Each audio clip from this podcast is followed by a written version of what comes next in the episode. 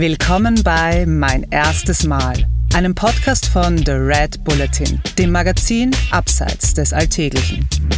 In unserem Podcast sprechen Persönlichkeiten über ihre Anfänge, über erste Versuche und kleine Siege auf dem Weg zum großen Erfolg. Sie verraten, wie du deine eigenen Talente entdeckst und dich motivierst, neue Abenteuer zu wagen. Heute zu Gast bei mein erstes Mal der Kajakfahrer Adrian Mattern im Interview mit Florian Obkircher. Mir war sehr klar, okay, ich muss dieses Kajak gleich verlassen. Es gibt jetzt genau zwei Varianten. Entweder der Siphon ist groß genug und es ist kein Holz oder sonst irgendwas da drin und ich werde durchgedrückt oder es ist nicht so und ich werde da drin sterben. Also da ist einfach kein vielleicht. Den Faktor, den gibt es da einfach nicht und das war mir sehr, sehr bewusst. Das ist Adrian Matern einer der besten Wildwasser-Kajakfahrer der Welt und mit ziemlicher Sicherheit auch einer der abenteuerlustigsten. Adrian ist einer, der schon bei seiner ersten WM-Teilnahme als 18-Jähriger gemerkt hat, dass Wettbewerbe mit Regelwerk nicht sein Ding sind. Seitdem reist der Deutsche mit Kajak und Kamera durch die Welt, auf der Suche nach wilden Wasserfällen und reißenden Flüssen, die vor ihm noch nie jemand befahren hat. Seine spektakulären Kajakvideos auf YouTube haben zum Teil eine Viertelmillion Views. Im Interview hat mir der 28-Jährige von seinem ersten großen Abenteuer erzählt. Von einer Reise nach Kanada, zum schwierigsten Fluss der Welt, bei der er sich aus Geldmangel von Haferflocken mit Flusswasser ernährt und einen Pornodarsteller als Chauffeur engagiert hat. Er erklärt, wie er bei einer Befahrung, die ihn fast das Leben gekostet hätte, kühlen Kopf bewahrt hat. Und am Anfang verrät er, dass das mit dem Kajak bei ihm eigentlich absolut keine Liebe auf den ersten Blick war. Viel Vergnügen. Hallo Adrian, willkommen zu Mein erstes Mal Podcast. Hi, danke für die Einladung. Freut mich dabei zu sein. Gerne, gerne. Adrian, heute kennt man dich als einen der besten Wildwasser-Kajakfahrer der Welt, als jemanden, der sich furchtlos 30 Meter hohe Wasserfälle hinunterstürzt. Aber bevor wir über deine großen Abenteuer sprechen, lass uns doch mit deinen kleinen anfangen. Kannst du dich an deine erste Paddeltour erinnern? Ja, ich kann mich auf jeden Fall an meine erste Paddeltour erinnern. Die war sehr einprägsam. Die fand bei mir zu Hause statt auf dem Neckar in Heidelberg. Damals saß ich in einem noch ausgeliehenen Kajak von, ich glaube, Freunden oder Bekannten, konnte selber natürlich nicht gerade ausfahren, sodass ich dann mit einem Karabiner und einem kurzen Seil mit meinem Vater hinten dran im Kajak hing. Er konnte aber auch nicht Kajak fahren. Äh, wir haben zusammen angefangen, aber damals hatte er zumindest noch mehr Kraft und so ging es dann irgendwie ein paar hundert Meter flussauf und flussabwärts. Damals habe ich den Sinn nicht so ganz verstanden. Ich weiß auch ehrlich gesagt nicht, wie viel Spaß es mir wirklich gemacht hat. Aber es war eben eine Aktivität zusammen mit meinem Vater. Und als ich dann so acht oder neun Jahre alt war, circa in dem Alter sind wir dann dem lokalen Kajakverein in Heidelberg beigetreten, äh, wo es dann auch die ersten Male für mich auf bewegte Flüsse ging, weg von nur irgendwelchen Seen in Plastikkajaks und man war mit Leuten unterwegs, die dann wirklich Kajak fahren konnten. Man war natürlich total inspiriert, ähm, hat dann angefangen zu träumen. Aber es war jetzt, muss ganz ehrlich sagen, nicht wirklich Liebe auf den allerersten Blick. Es war schon oft einfach der Grund, es war eine Aktivität, die ich zusammen mit meinem Vater habe durchführen können. Wir haben beide gelernt. Er damals deutlich schneller als ich, einfach aufgrund der Tatsache, dass er halt ein ausgewachsener Mann war. Ich hatte dann den Vorteil, dass ich einfach als Kind schneller mir Technik aneigne. Und dann waren wir dann schon relativ schnell auf so, ja, Wildwasser im zweiten und dritten Grad unterwegs. Mhm. Es war immer spaßig, wenn ich da war, aber es war jetzt nicht mein ultimativer Traum, weil gerade als Kind, man kann sich's vorstellen, Wasser ist kalt, es ist laut, es ist angsteinflößend. Ich hatte natürlich auch keine gute Ausrüstung. Ich bin da mit irgendwelcher Baumwollbekleidung vom Decathlon durch die Gegend gefahren. Die Flüsse bei uns zu Hause führen nur genug Wasser, wenn leider Regen auf Schnee fällt, der dann zu Schneeschmelze führt. Also es war jetzt nicht so 30 Grad und Sonne, sondern eher im Winter bei sehr, sehr schwierigen Bedingungen sind dann unsere Vereinsleute da aufs Wasser und ich war halt dabei.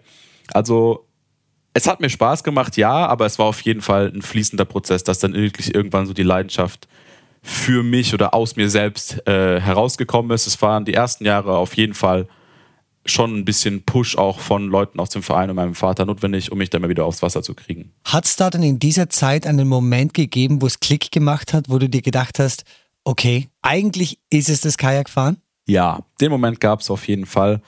Ähm, hat eine lange Zeit gedauert, aber irgendwann so im Alter von zwölf, vielleicht sogar 13 Jahren war ich damals in Hüningen. Das ist im Dreiländerdreieck, Deutschland, Frankreich, Schweiz. Das ist ein Wildwasserkanal, der total kontrollierte Bedingungen bietet. Es war ein warmer Sommertag. Das heißt, das Thema Kälte haben wir schon mal weg.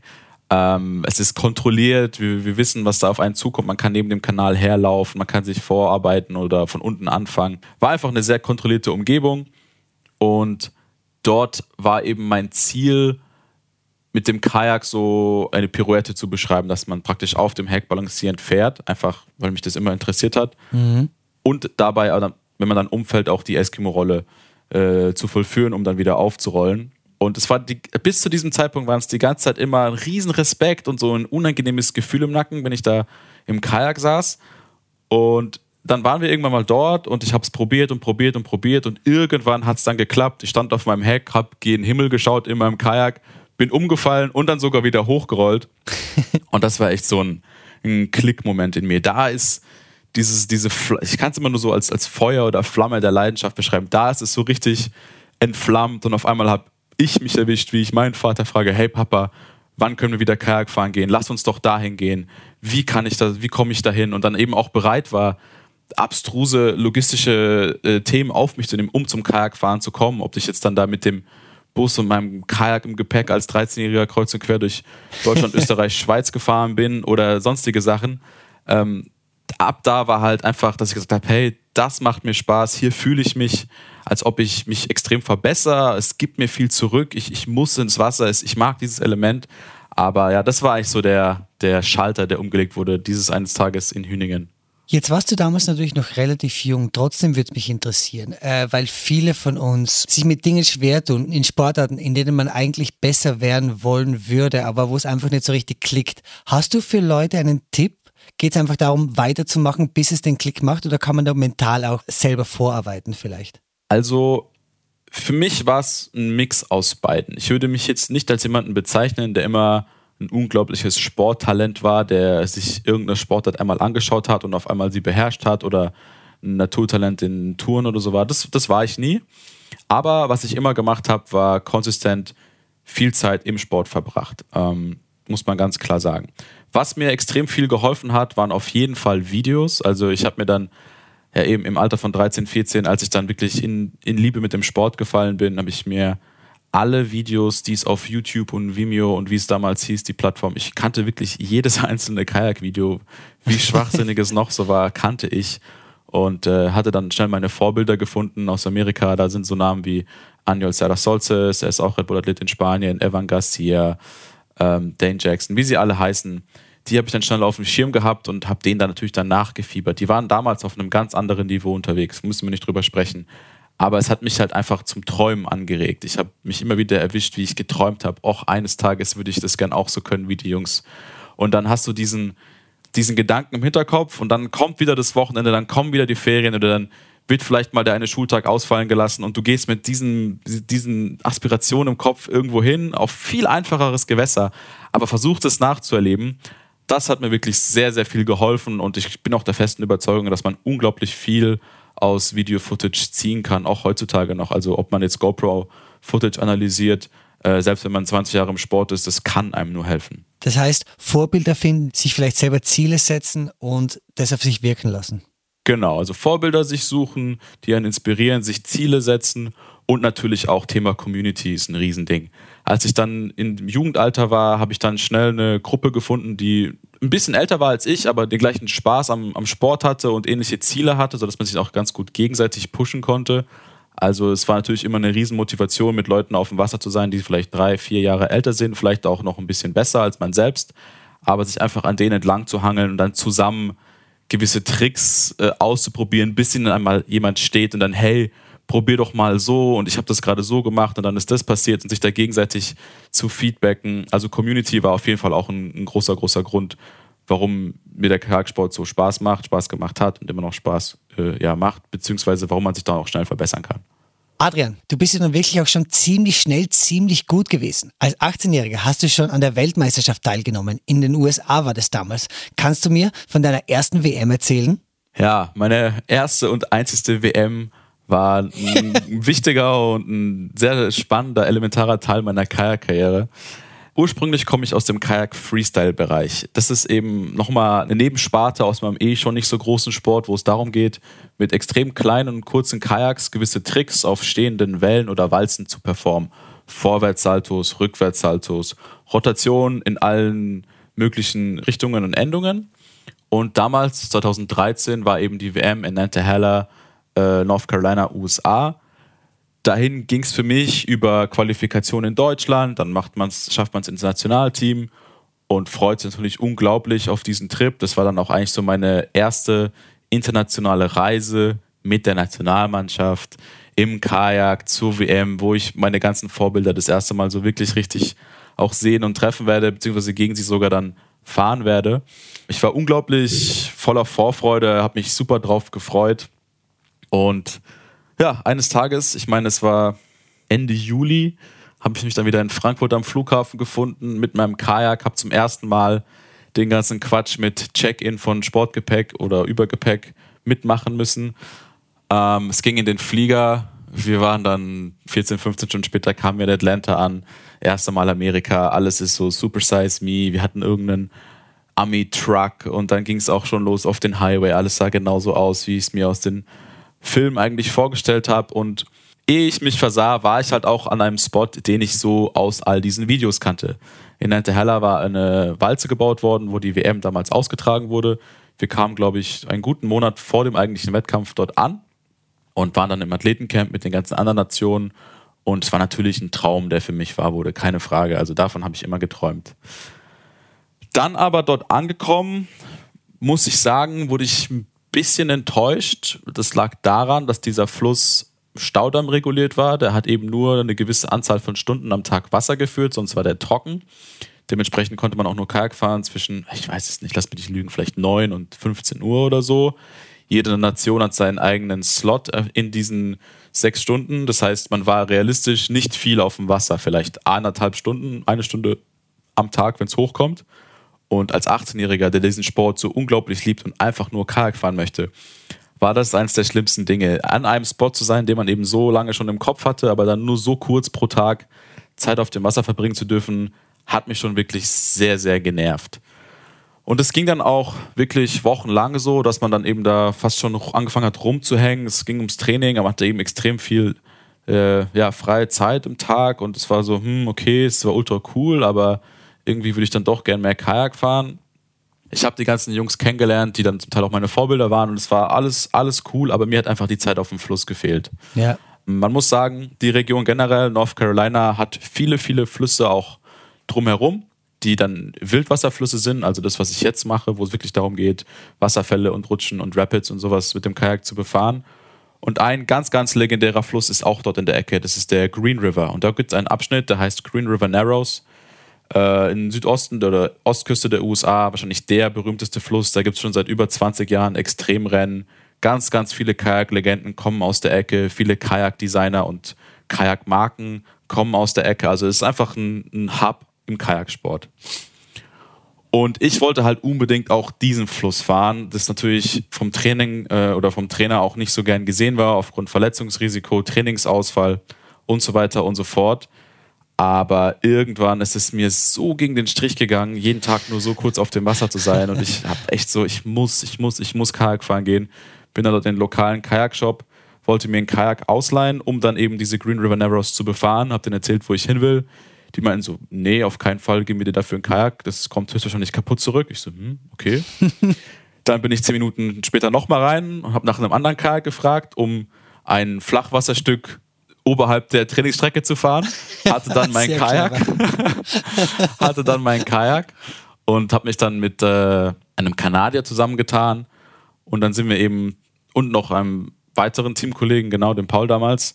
Und dann sind wir zu den Green River Narrows gefahren dort angekommen, war ich auf Wolke 7. Es war ein Fluss, den ich so lange schon fahren wollte. Und witzigerweise habe ich immer die ganzen Videos gesehen und mich immer gewundert, warum sind die Amerikaner im Kajak so, so viel smoother, als was ich selber aus den Alpen kenne? Wieso sieht es so viel stylischer aus?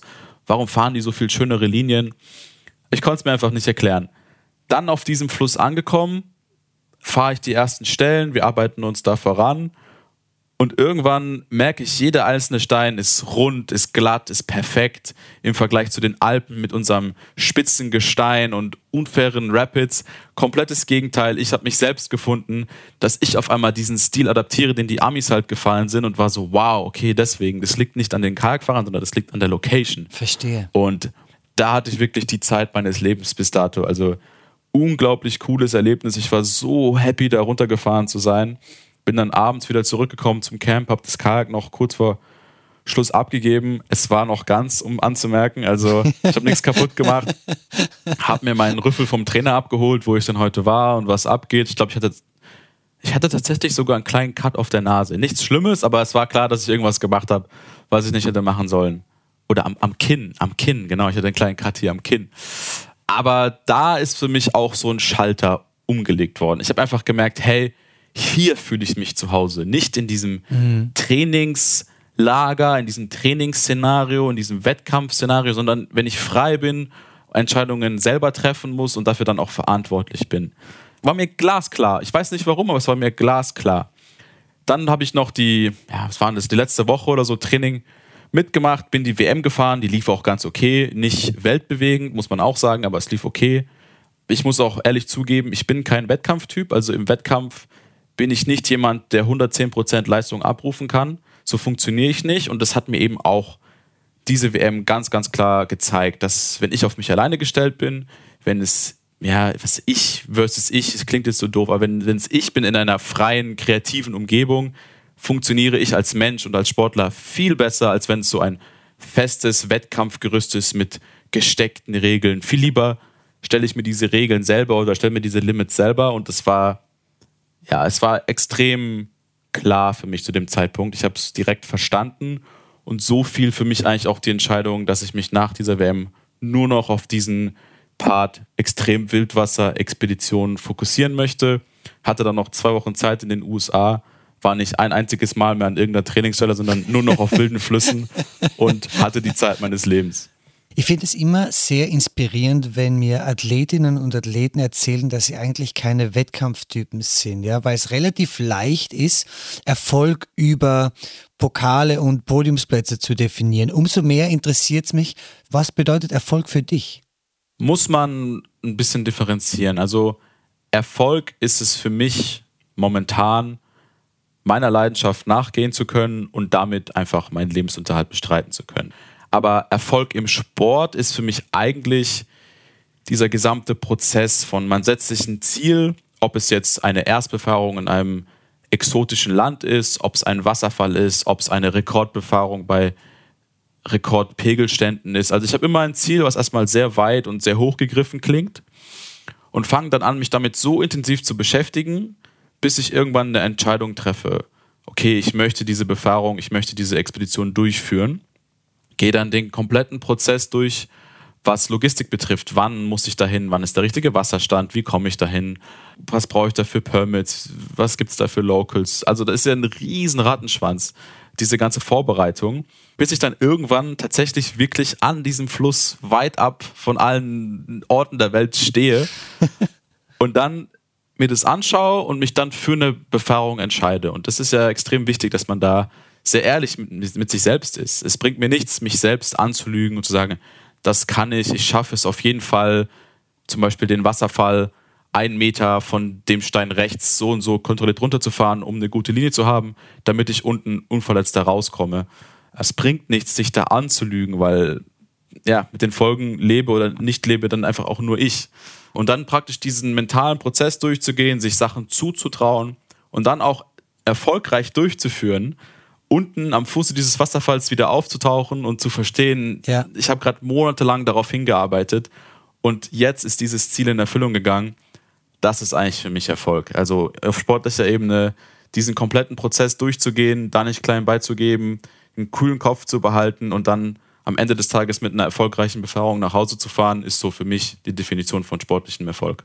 Super schön. Das heißt, was wir dann auf Social Media oft von dir sehen, ist wirklich nur die Spitze des Eisbergs. Ja? ja wir ja. sehen oft wahrscheinlich die Monate, die du davor investierst, um das Projekt vorzubereiten, oft nicht. Ja?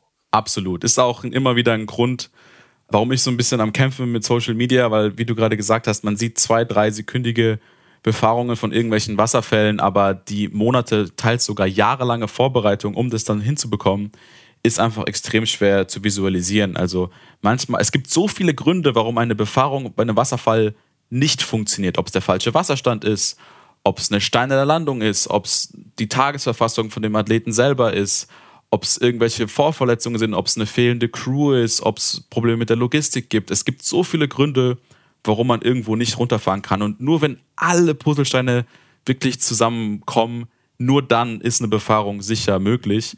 Und die sieht man dann halt im Internet. Aber dass da eben extrem viel Fleiß, Zeit und Energie drin steckt, ist natürlich schwer rüberzubringen, aber ist auf jeden Fall der Fall. Wir sind keine Stuntmen, wir sind keine Selbstmörder. Es ist immer kalkuliert. Und diese Info rüberzubringen, ist einfach schwierig in Zeiten von Social Media. Adrian, im Oktober 2013 warst du mit Freunden für ein Kajakabenteuer an der Ötztaler Arche in Österreich. Ein Abenteuer, das beinahe ins Auge gegangen wäre. Kannst du mir von deinem ersten größeren Unfall erzählen, bitte? Ja, frisch aus meiner Reise von den USA wiedergekommen, hatte dann ein paar Wochen Zeit zu Hause, um wieder irgendwas zu arbeiten, ein bisschen Geld zu verdienen. Und dann ging es als nächstes eben in die Alpen, ins, ins Ötztal, um dort Kajak fahren zu gehen. Gerade um die Jahreszeit gibt es dort eine Strecke, die heißt Wellerbrücke. Das ist eine der steilsten und auch gefährlichsten Strecken im Alpenraum. So ein bisschen sagenumwoben in der deutschen Kajak-Community. Und es war für mich einfach ein großes Ziel, da Kajak fahren zu gehen. Gesagt, getan. Wir sind angekommen hatten den ganzen Tag über tolle Befahrungen auf anderen Teilstrecken der Ötz. Man muss sich vorstellen, in dem Tal gibt es über neun Einzelstrecken, die mal schwerer und mal einfacher sind. Die Wellerbrücke ist so da der heilige Gral. Und dann, ja, gegen 18 Uhr kamen wir auf die Idee, dann einzusteigen, um diese Wellerbrücke in Angriff zu nehmen. Es ist keine lange Strecke. Es sind vielleicht heutzutage, wenn man sie kennt, man paddelt vielleicht fünf Minuten. Wenn man es nicht kennt, dauert es natürlich ein bisschen länger. Sodass wir dann eingestiegen sind und losgefahren sind. Die ersten Stellen liefen auch alle ganz gut. Ich bin einem Freund hinterhergefahren, der sie mal irgendwie ein oder zwei Jahre vorher gefahren ist und noch so grob kannte, aber auch nicht wirklich. Hier war schon der erste Fehler. Ähm, bin ihm hinterhergefahren. Irgendwann kam er dann zu dem steilsten Stück, der gefährlichsten oder größten Stelle. Und auch da haben wir beschlossen, ich fahre ihm einfach hinterher, es wird schon passen. Und wie es nicht hätte anders sein sollen, bin ich dann ein bisschen von der Linie abgekommen, auch einfach, weil ich nicht wusste, was mich erwartet und wurde dann ja. in einen Siphon gedrückt. Ein Siphon ist eine Stelle, wo das Wasser nicht um einen Stein herumfließt, sondern drunter durch. Kann man sich so ein bisschen vorstellen, wirklich wie eine Klospülung oder so. Die große Gefahr bei Siphonen ist einfach, dass man nicht weiß, was in diesem Durchlass unter dem Fels passiert. Ist der Durchlass groß genug? Hängt da Holz drin? passe ich da durch? Also es ist mhm. einfach eine Situation, die man auf jeden Fall vermeiden möchte. Das darf nicht passieren, das soll nicht passieren, aber mir ist es eben in dem Moment leider passiert. Ich bin mit dem Kajak an diesen Fels gedrückt worden, hing dann so halb schon unter Wasser im Kajak, halb noch nicht. Es gab keine Möglichkeit, irgendwie auf Rettung von außen zu hoffen oder mich sonst irgendwie da außenrum zu mogeln. Das war einfach nicht der Fall. Sodass ich dann im, im Kajak saß und mir relativ klar war, ich war tatsächlich ziemlich kalkuliert. Mir war sehr klar, okay, ich muss dieses Kajak gleich verlassen und dann wird es mich in diesen Siphon reindrücken. Aber ab dem Moment ist die Kontrolle nicht mehr bei mir. Es gibt jetzt genau zwei Varianten. Entweder der Siphon ist groß genug und es ist kein Holz oder sonst irgendwas da drinne und ich werde durchgedrückt und es ist mehr oder weniger alles okay. Danach kommt auch noch schwieriges Wildwasser, wo ich dann runterschwimmen muss, aber zumindest stecke ich nicht in diesem Siphon. Oder es ist nicht so und ich werde da drin sterben. Also da ist einfach kein Uff. vielleicht. Den Faktor, den gibt es da einfach nicht. Und das war mir sehr, sehr bewusst.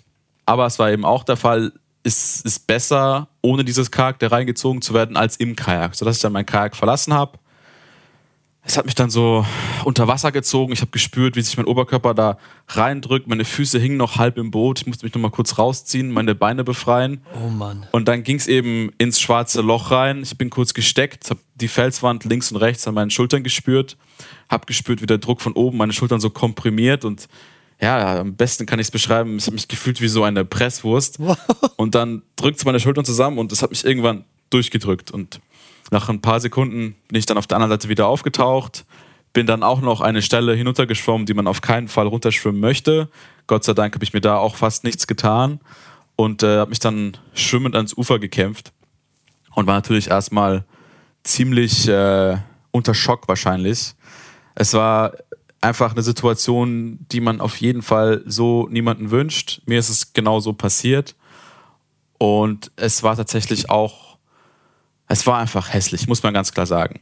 Jetzt betrachtet im Nachhinein, es war einfach jugendlicher Leichtsinn, fehlender Respekt vor dem Fluss. Ich bin über die Jahre ein immer besserer Kajakfahrer geworden, hatte aber noch nie so einen richtigen Close Call, habe noch nie diesen Respekt vor dem Fluss so wirklich gelernt und das war einfach der Moment, wo mir der Fluss gezeigt hat, hey, ich bin der Chef und äh, nicht du. Also das war einfach ein ganz, ganz eindrückliches Erlebnis.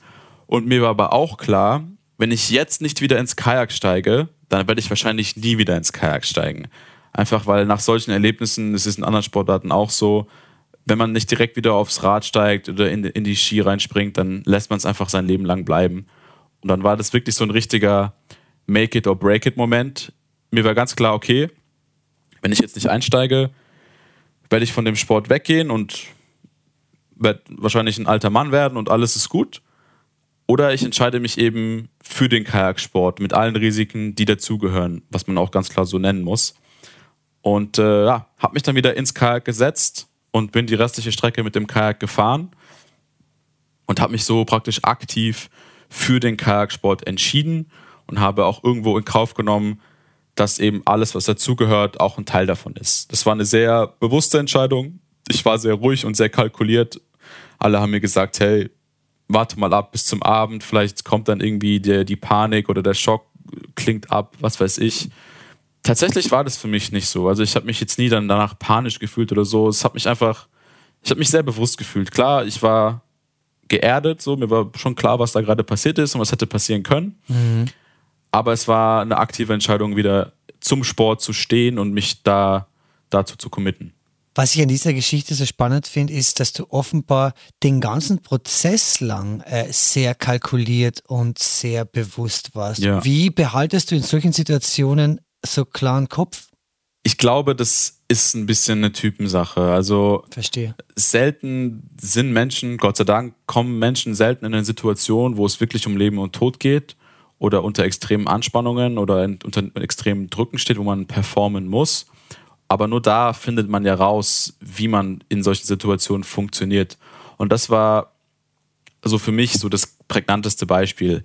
Natürlich ist es oft so im Kajaksport, und war es auch schon davor so, dass wenn ich vor einem, vor einer Stelle stehe und ich weiß, okay, ich muss, ich muss links von diesem Stein fahren, weil sonst bin ich tot, dann ist es ja eine Situation, wo du performen musst. Da bringt es mir nichts, in Panik zu verfallen, wenn ich auf den Stein zufahre und es passiert irgendwas Kleines und mich drängt in die falsche Richtung. Ich muss funktionieren. Also Klar. natürlich bin ich über die Jahre da ein bisschen reingekommen, aber das war einfach ein Moment, wo ich gemerkt habe, okay, so funktioniere ich und es war bis jetzt auch immer so. Immer wenn es extrem krasse Situationen gab, wo es um mich ging, aber auch um meine Freunde und wirklich unangenehme Situationen, wo effektiv und vor allem sehr schnell gehandelt werden musste, habe ich mich immer dabei erwischt, wie ich in diesen Automatisierungsprozess reingehe und einfach nur handel und das Ganze verarbeiten oder Emotionen empfinden, ist für mich dann eigentlich immer erst im Nachhinein passiert. Wie schaut das Risikomanagement in deinem Job aus?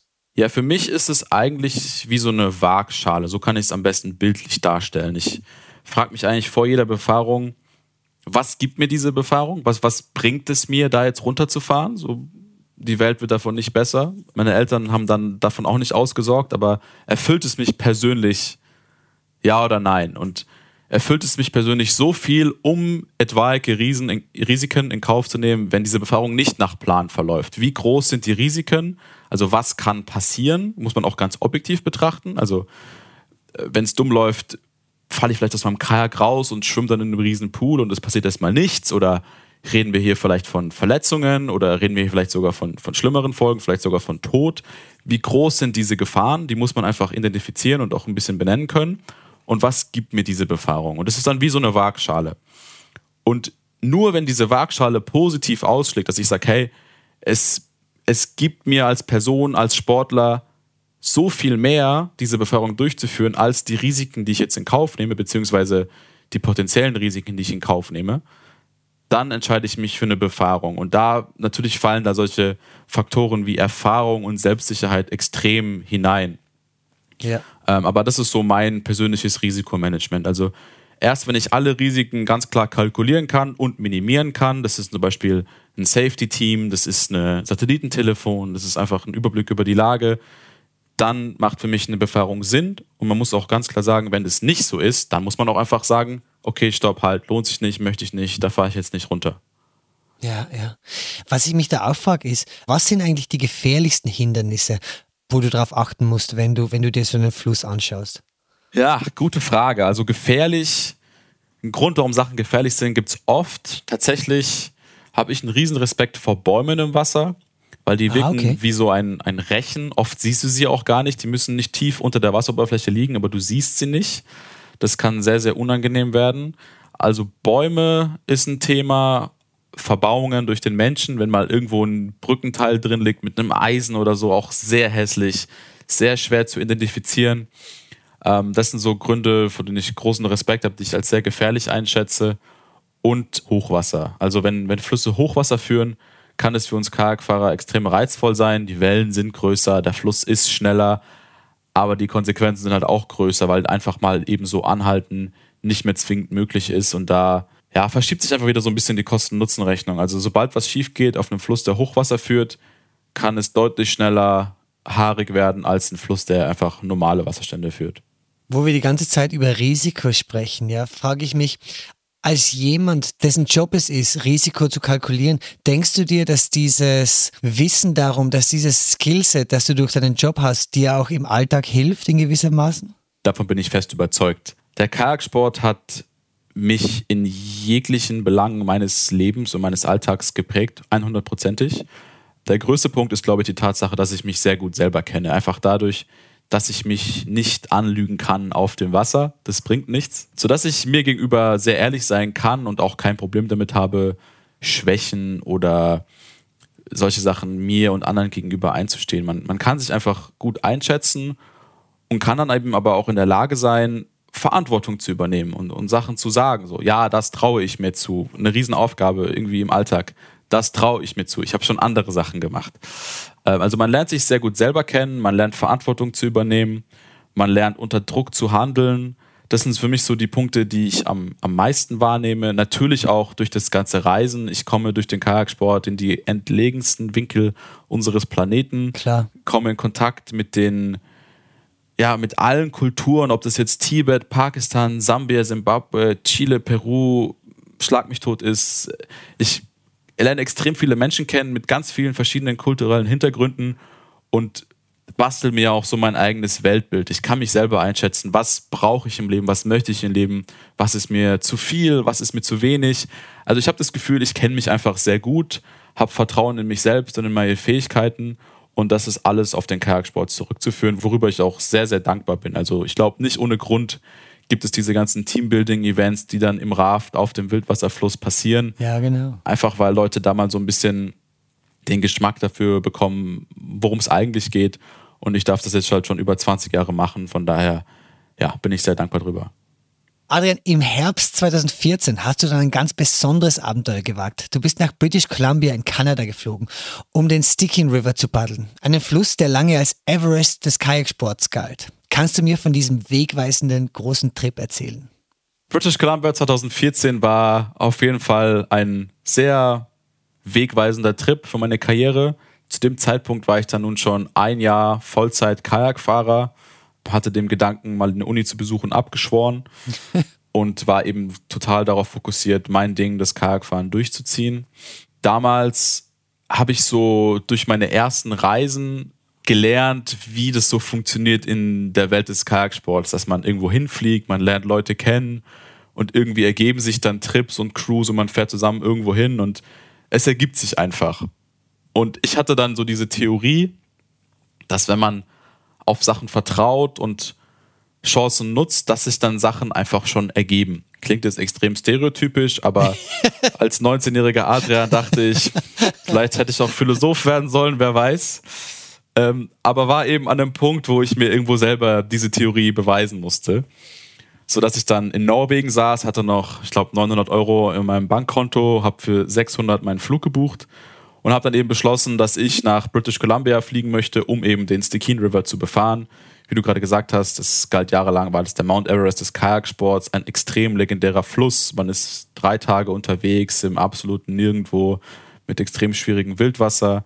Normalerweise machst du das mit einer Crew, die du sehr gut kennst, auf die du vertraust. Man braucht auch oft mehrere Anläufe, um diesen Fluss überhaupt bei dem richtigen Pegelstand zu erwischen. Also es ist schon einfach ein gewagtes Vorhaben. Ich hatte damals sechs Wochen zwischen Hin- und Rückflug und war eben der Meinung, das wird sich schon irgendwie ausgehen. Ich wusste, da gibt es irgendwo nähe Vancouver so einen Ort, der heißt Squamish, da gibt es ein paar Kajakfahrer, da sind ein paar Flüsse. Ich wusste, eine Freundin von mir, die nahe Vancouver wohnt, hat ein Kajak, was ich mir ausleihen kann. Und ja, das war es eigentlich auch schon mit meinen Informationen. ja, und dann bin ich zum Flughafen nach Frankfurt gefahren mit meiner Tasche, die zu schwer war. War natürlich extrem aufgeregt. Äh, ich hatte nicht Geld, um einfach Worst Case mir einen Mietwagen zu holen und irgendwo hinzufahren. Das, das war einfach nicht der Fall. Ich hatte nichts, wirklich nichts, außer einen Haufen Vertrauen in die Sache, dass Dinge sich ausgehen. War aber schon aufgeregt, muss ich, muss ich ganz klar zugeben.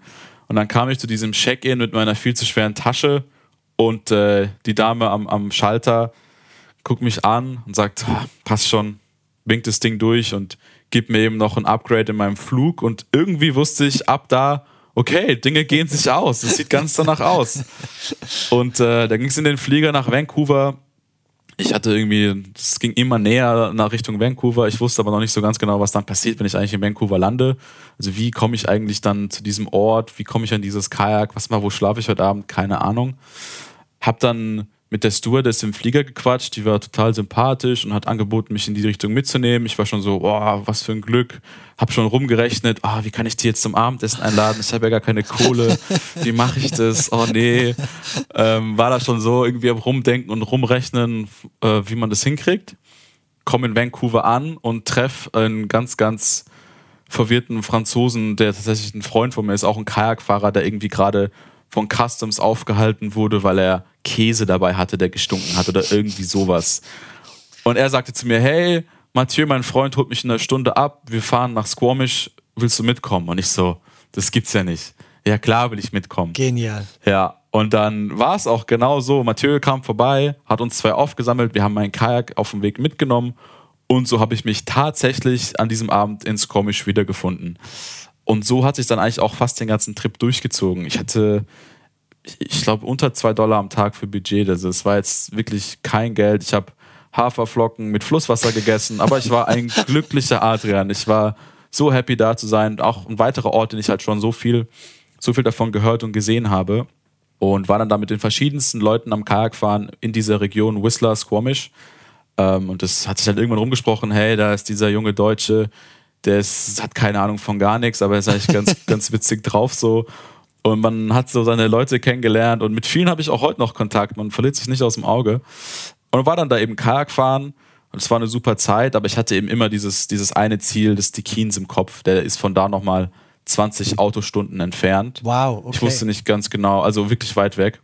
Ich wusste nicht ganz genau, wie ich das anstellen sollte habe dann da eben überlegt und geschaut, was sich so ergibt, aber es war nicht wirklich ganz eindeutig, weil den Fluss fahren auch nicht so viele Menschen. Also ist jetzt nichts, was äh, eine Woche eine Beschäftigung von Hunderten von Menschen ist. Da sind damals vielleicht zwei oder drei Crews im Jahr äh, runtergefahren. Und dann wurde es eben immer enger mit meinem Rückfahrdatum und ich habe überlegt und gemacht und getan.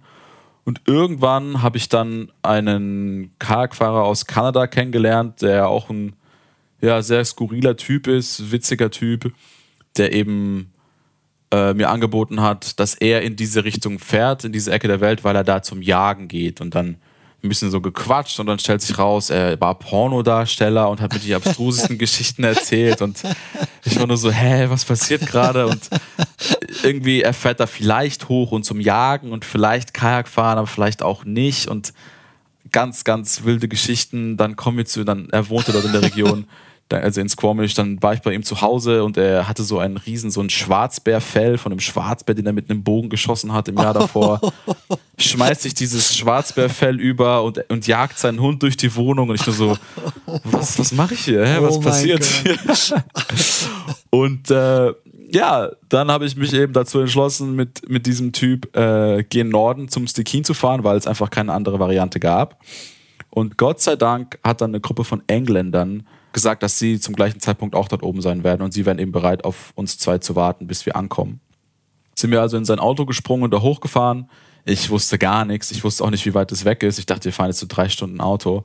Und der Typ, mega sympathischer Typ, aber redet sehr gerne, äh, hat einfach nonstop durchgequatscht, sodass ich mich dann auf jeden Fall auch einige Stunden schlafend gestellt habe, bis wir dann irgendwann Höhe Alaska da ankam am Stikine.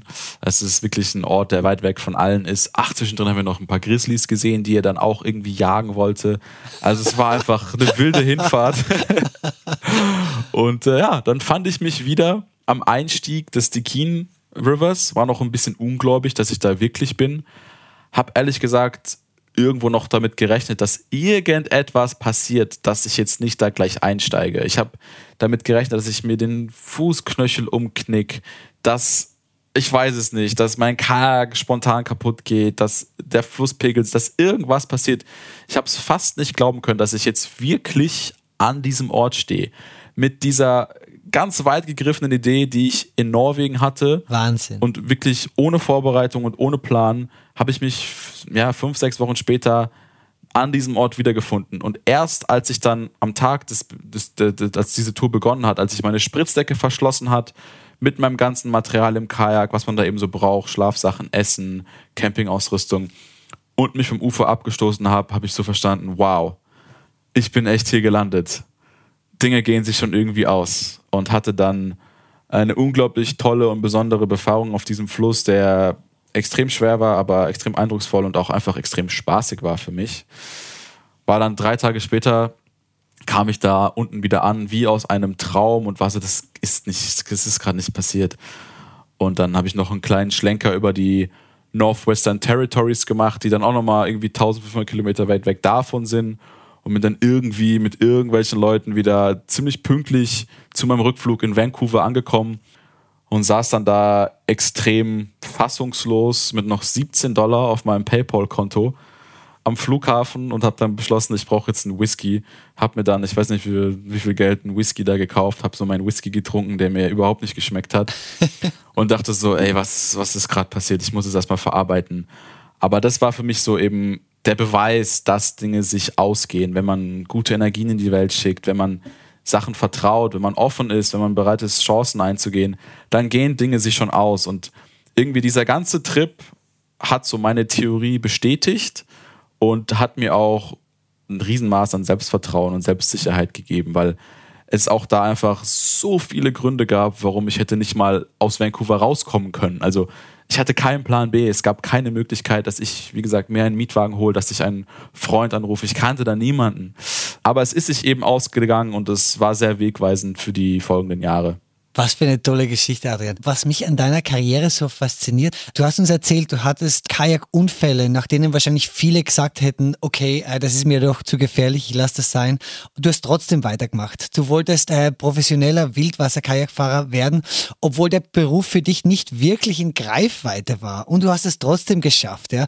Könnte man sagen, du bist einer, der Dinge durchzieht, egal wie hoch die Erfolgschancen stehen? Ähm, solange es sich gut anfühlt, ja. Ja. Also ich würde jetzt, ich meine, man kann auf jeden Fall auch blind gegen eine Wand rennen, über und über und über und sich kaputt machen. So würde ich mich hoffentlich nicht einschätzen, aber ich, äh, natürlich habe ich Spaß daran, erstmal riesige Aufgaben, die als unlösbar gelten und jeder sagt dir, was machst du da gerade, äh, zu überwinden und, und dafür zu einzustehen. Und gerade wenn ich merke, das erfüllt mich, also es gab in der Zeit, bevor, bevor ich davon leben konnte und sich das alles selbst getragen hat, wusste ich immer, wofür ich arbeiten gehe. Nachtschichten, eklige Jobs. Das, ich wusste immer, wofür ich das mache und, und ich habe ja auch viele Sachen in meinem Leben nicht erlebt, äh, weil ich eben alle meine Energie und meinen Fokus und meine Kraft in den Kajaksport gesteckt habe. Ich wusste immer, wofür ich das mache und es hat mir halt so viel zurückgegeben, dass ich tatsächlich fast nie in dieses Zweifeln reingerutscht bin. Auch wenn dann irgendwann Anfang 20er die ersten meiner Freunde angefangen haben mit einem abgeschlossenen Studium oder mit einer Berufsausbildung ihr erstes Geld zu verdienen. Da hatte der erste irgendein Auto oder so. Aber ich habe so viel aus meinen Reisen und aus meinem Kajaksport und aus den Erlebnissen gezogen, dass ich nie in dieses Zweifeln reingekommen bin und Gott sei Dank mhm. konnte ich mich dann so seit ich 24 bin fast vollständig oder eigentlich vollständig durch den Kajaksport decken Und ab dann hat sich das Ganze halt auch ein bisschen langfristiger angefühlt und mit mehr Substanz.